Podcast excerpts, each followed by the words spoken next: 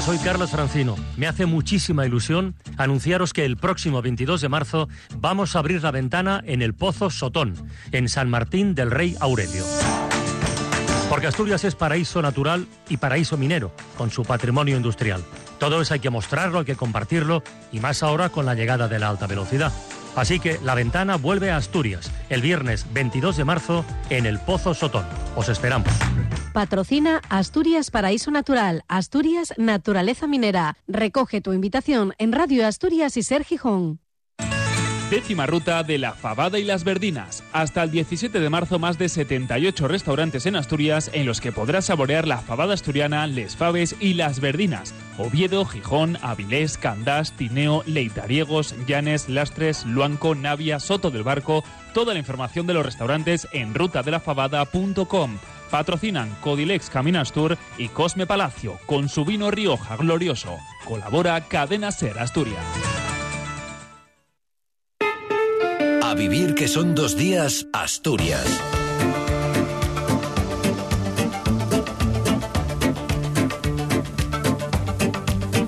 ¿Qué tal? Buenos y fríos días. Es sábado 3 de marzo, jornada en la que la meteorología también es protagonista, con un domingo que estará marcado por nevadas significativas en la zona de la cordillera, aunque más débiles en otras zonas elevadas del interior. En cuanto a los titulares, herido grave un menor tras el vuelco de un coche en Oviedo con cinco ocupantes, cuatro de ellos niños. El Principado exigirá compensaciones al Ministerio de Transportes por los problemas en la implantación del AVE y los pescadores se preparan para retomar las movilizaciones en la calle con contra la regulación de la eólica marina piden al ministro Luis Planas que interceda. Son los titulares de una jornada de cielos cubiertos en la que esperamos precipitaciones débiles a moderadas, más intensas en la franja costera, donde ocasionalmente podrían ir acompañadas de tormenta. Las precipitaciones remitirán, eso sí, a partir de la tarde y la cota de nieve entre 500 y 700 metros, aunque también irá aumentando progresivamente. Temperaturas sin grandes cambios, viento de componente oeste, flojo en el interior, moderado en el litoral, disminuyendo a flojo de componente sur al final del día. A estas horas tenemos 3 grados en Cangas de Onís, 4 en Langreo, 5 en Oviedo, Mieres, 6 en Gijón, Avilés, Llanes y Luarca. En cuanto a la circulación, de nuevo hoy el uso de cadenas es generalizado en puertos de montaña. De momento, según el 112, está cerrado al tráfico el puerto del Conio, también la carretera a los lagos de Covadonga sigue cerrado y el tramo entre Tuiza y Puerto de la Cubilla por la LN8 también se mantiene cerrada el tramo entre Grado y Tameza de la AS311 sigue también cerrado al tráfico pesado. Además, hay que usar cadenas para circular por los puertos del Palo, Pozo de las Mujeres Muertas, La Marta, San Isidro, Alto de la Bobia, Leitariegos, Tarna, Collada de Arnicio, Cerredo, Alto del Campillo. También usar cadenas en el puerto de Valdeprado y Alto del Acebo, Tormaleo, Cobertoria, La Colladiella, Somiedo, el puerto de San Lorenzo, el de Ventana, el Alto de Bustellán, Alto de la Casa del Puerto. También las cadenas son obligatorias entre Sotres y el límite con Cantabria. Son las 8 y 53. Ser Gijón. En más y más, los mejores precios. Carne de ternera para cocido a solo 8,95 euros el kilo. Berenjena negra a solo 1,45 euros el kilo. Más y más. La calidad que te sienta bien. Hola, soy Carlos Francino. Me hace muchísima ilusión anunciaros que el próximo 22 de marzo vamos a abrir la ventana en el Pozo Sotón, en San Martín del Rey Aurelio. Porque Asturias es paraíso natural y paraíso minero, con su patrimonio industrial.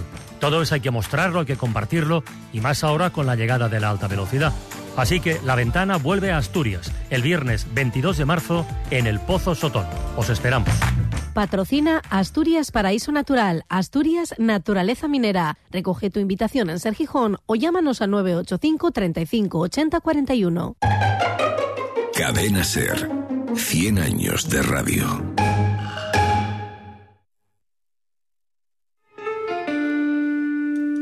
Un menor de edad resultó ayer herido grave en un accidente de tráfico registrado a la altura de Ribera de Arriba en la salida de Oviedo, cuando un turismo con cinco ocupantes, cuatro de ellos menores, incluido este niño, se salió de la A66 sentido hacia León. El herido fue llevado al Hospital Central, el resto de personas también fueron evacuadas, estaban ayer pendientes de valoración médica. El suceso se registró en torno a las tres y media de la tarde cuando el turismo, un Mercedes-Benz, se salió de la vía por causas que se desconocen.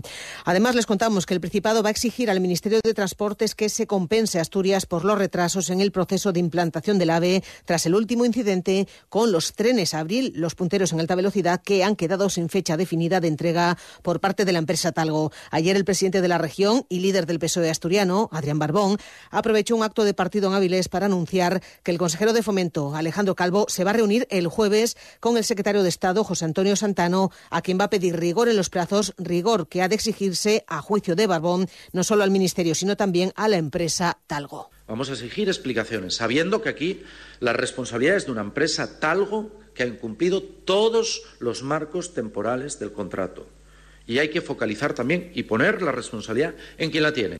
Y el propio consejero Alejandro Calvo adelantó ayer que la, en la reunión va a pedir compensaciones que pasan en concreto por una campaña de promoción prolongada de superprecios. También pedirá concreción y garantías sobre los plazos previstos para la puesta en servicio de los abrigos. Eh, las más evidentes tienen que ver con la campaña de lanzamiento, que en cuanto esté disponible esta segunda fase tengamos esa campaña de promoción también de superprecios, es decir, de billetes proporcionales que permitan dar a conocer todavía más la llegada de la alta velocidad a Asturias y que esas campañas se prolonguen en el tiempo. ¿no? Por su parte, el coordinador autonómico de Izquierda Unida, también consejero en el gobierno bipartito del Principado, Ovidio Zapico, trasladó ayer a la ministra Sira Rego, que estuvo en Oviedo en un encuentro, una reunión interparlamentaria de Izquierda Unida, le trasladó, decimos, la petición que ya hizo también llegar a sí mismo al PSOE de Barbón como socio en el Ejecutivo Regional. Ovidio Zapico cree que hace falta una mayor sintonía entre el Ejecutivo Autonómico y el Nacional. El Gobierno de la Nación y el Gobierno de Asturias eh, tienen que, si no tener la misma letra, sí tener la, la misma música. Que hay que mejorar esa sintonía. Puedo hablar de los trenes, puedo hablar sobre todo del futuro de la eh, siderurgia, que es algo que nos preocupa muchísimo. Y en ese sentido, yo, yo creo que eh, tenemos que plantear eh, al Gobierno de la Nación eh, que miren con más cariño los problemas de, de Asturias. Sobre infraestructuras, el presidente del PP asturiano y portavoz parlamentario en la Junta General, Álvaro Queipo, pidió ayer desde La Espina que la autovía del suroccidente llegue también a Cangas del Narcea. Ya no hablo solamente del hecho de que se, terminen o no se terminen unas obras que ya deberían estar terminadas. Hablo del hecho de qué es lo que va a ocurrir ahora. Porque el plan del Ministerio, el plan de infraestructuras y transporte del Ministerio, que termina este año 2024, no contempla la extensión de la autovía del suroccidente hacia Cangas de Narcea. Creemos que es el momento de presionar al Ministerio la plataforma en defensa de la pesca y de los ecosistemas marinos volverá a sacar a la calle a los pescadores de Galicia, de Asturias y también Canarias para exigir a la ministra de Transición Ecológica, a Teresa Rivera, diálogo real con el sector ante el temor del efecto que la regulación de la instalación de eólica marina tendrá en la costa, sobre todo en la pesca tradicional. Acaba de publicarse el Real Decreto que regula la producción de energía eléctrica por la conocida como eólica offshore y entienden los pescadores que el impacto sobre el sector y los ecosistemas marinos está garantizado. Torcuato Teixeira es portavoz de la plataforma. Iniciar un calendario de movilizaciones ¿eh? en, en, diferentes puertos pesqueros, tanto de Asturias como de Galicia y posiblemente, si, si lo logramos, en, en Canarias. Y en esas concentraciones, bueno, denunciar y poner en evidencia de que se está intentando eh, subastar eh, nuestros mares. Por cierto, que los pescadores van a pedir igualmente una reunión y el amparo al ministro Luis Planas como responsable y competente en el área de pesca.